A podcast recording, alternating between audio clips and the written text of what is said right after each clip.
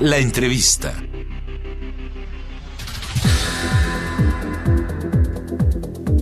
Esta mañana tenemos en la línea telefónica a Pablo Lezama, consejero del Instituto Electoral del Distrito Federal e integrante de la Comisión de Participación Ciudadana y presidente de las Asociaciones Políticos. Muy buenos días, Pablo. Te saludamos con gusto. Hola, Abril. Muy buenos días. Pablo, ¿cómo estás? Muy buenos días. Muchas gracias por esta comunicación. Varias cosas, Pablo. Primero, ya iniciaron los procesos de presentación de las eh, de los partidos políticos de los registros de candidatos a cargos locales. ¿Cómo vamos con el tema? Eh, bien, te saludo primero, Bernardo. Muy buenos días a ti, bueno, a ustedes y a su auditorio.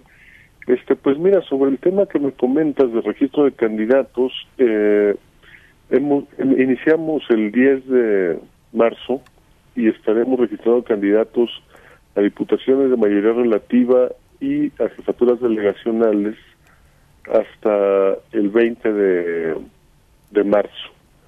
Entonces, eh, hasta el día de ayer, la verdad es que eran pocos todavía los registros, algunos algunos eh, algunos candidatos ya, bueno, no candidatos ya, porque hay que esperar a que a la revisión de documentos y, de, que se les otorgue el registro formalmente, pero ya se hicieron registro de algunos de algunas personas del PAN, algunas personas de Morena. Este me parece que hoy llegaban a ser algunos registros más de Morena eh, otros más del PRD. Este, en fin, parece ser que eh, ya la etapa fuerte se viene a partir de hoy. Correctísimo. Ahora, eh, ya están los topes de campaña también para los distintos cargos de elección popular, ¿no? Sí, ya, ya están establecidos. esos varían de, de distrito en distrito y de delegación en delegación. Este, y bueno, pues dependen ahí en gran medida del número de personas que están inscritas en el estado nominal. Ahora, eh, Pablo, en esta revisión de los eh, requisitos de los distintos candidatos a cargos de elección popular, van a hacer una revisión exhaustiva porque en los últimos días se han dado casos de candidatos que presuntamente no cumplirían con todos los requisitos. Bueno, mira, nosotros lo que tenemos que hacer es una revisión de la documentación que se nos presenta. Y con base en esa documentación, pues nosotros tenemos que decidir si se otorga o no el registro, ¿no?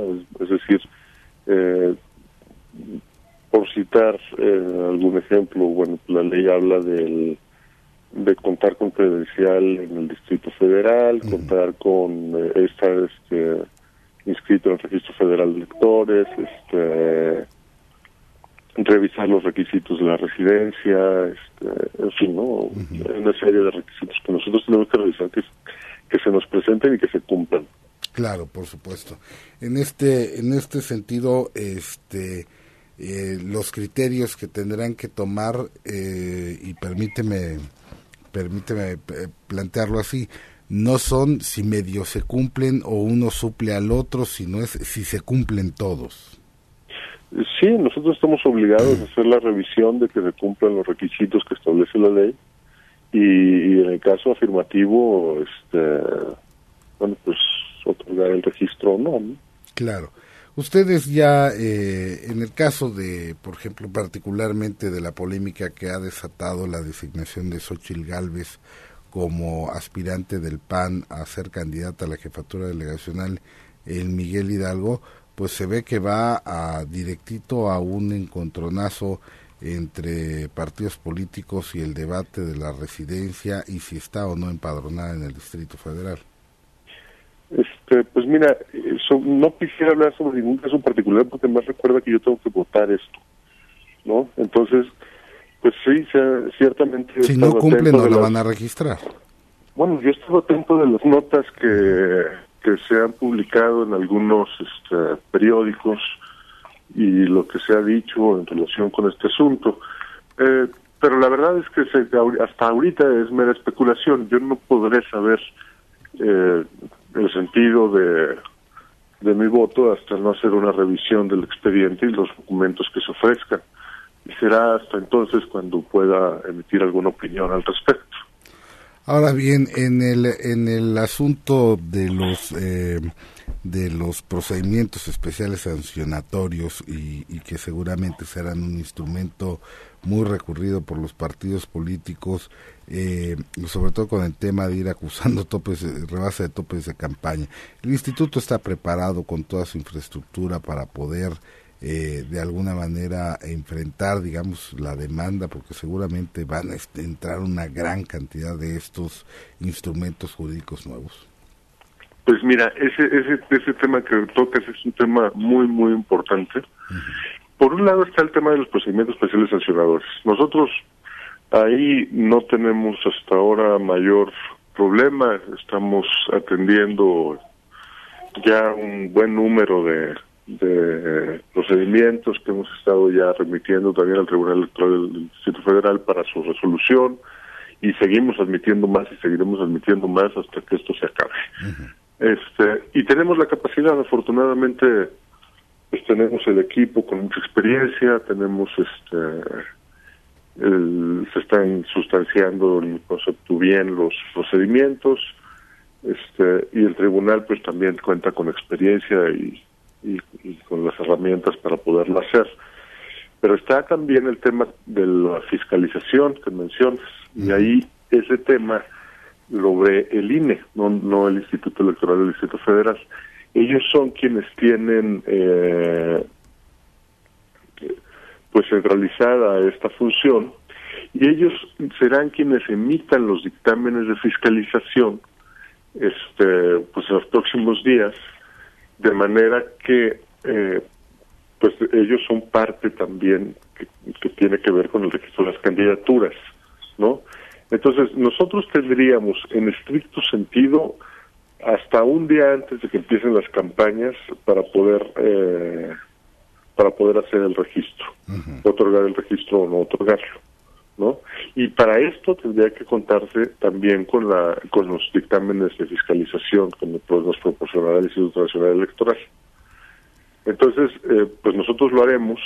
También hay que tomar en cuenta que este pues que nosotros tenemos que eh, hacer estas revisiones y, emitir los acuerdos. En fin, nosotros en nuestro escenario ideal quisiéramos estar sesionando los registros una semana antes de que inicien las campañas. Este, pero bueno, pues tenemos que esperar estos dictámenes, en fin, ahí todavía estamos en pláticas con el Instituto Nacional Electoral para saber exactamente las fechas en que nos entregarán esos dictámenes. Correctísimo. Entonces, en ese, en ese sentido, eh, digamos, eh, porque además, en, en, el caso de los PES, pues, conocidos los procesos especiales sancionatorios, entiendo yo que se dictan inclusive medidas cautelares. Sí, en muchos casos hemos dictado muchas medidas cautelares. Y esto pues obviamente cambia un poco lo que veníamos viviendo en las distintas contiendas electorales. Sí, sí, definitivamente sí. Eh, de hecho, Mira, no tengo ahorita el dato actualizado, actualizado, pero hemos dictado medidas cautelares en cincuenta y tantos asuntos. Eh, si no es que ya llevaba hasta eso, hasta la última actualización, ahorita ya debemos estar un poco arriba. Este, y, y en más de la mitad habían sido de oficio. ¿Qué quiere decir esto? Que, que nosotros, al detectar que hay una propaganda que probablemente no cumple con con las características que tendrían que tenerse de acuerdo con la ley, nosotros ordenamos su, retiro, ¿no? Entonces, este, pues sí, esto claro que tiene que ver con, con cómo se van desarrollando las campañas por, por varias razones. La primera es porque al ordenarse su retiro, el partido o candidato que incurre en este tipo de conductas, pues hace un gasto innecesario, ¿no? Que además cuenta para efectos de fiscalización. Este, entonces eso de alguna manera nos ha permitido tener eh, durante este proceso electoral un poco más de orden en relación con la propaganda que, que sea que se ha desplegado, que se ha colocado pues en calles y en toda la ciudad.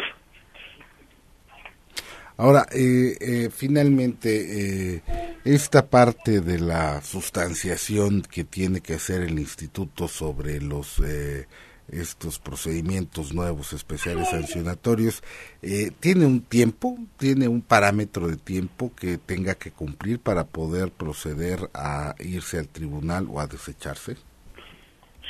Sí, bueno, si fuera el caso de desecharse, eh, tiene que hacerse, pues, en, cuanto, en cuanto se reciba la, la queja, se hace un análisis eh, de, que cumple o no con los requisitos y, y muy, muy rápido se dice, bueno, esto cumple o no cumple, hay que desechar o se admite, ¿no? O sea, tomar una de esas decisiones, se admite o se desecha. Si se admite, entonces, pues te dan un procedimiento que dura alrededor de un mes. Un mes, quizá un poquito más, dependiendo las, las diligencias que haya que llevar a cabo, este, para antes de irse al tribunal con un dictamen. Claro, por supuesto por supuesto.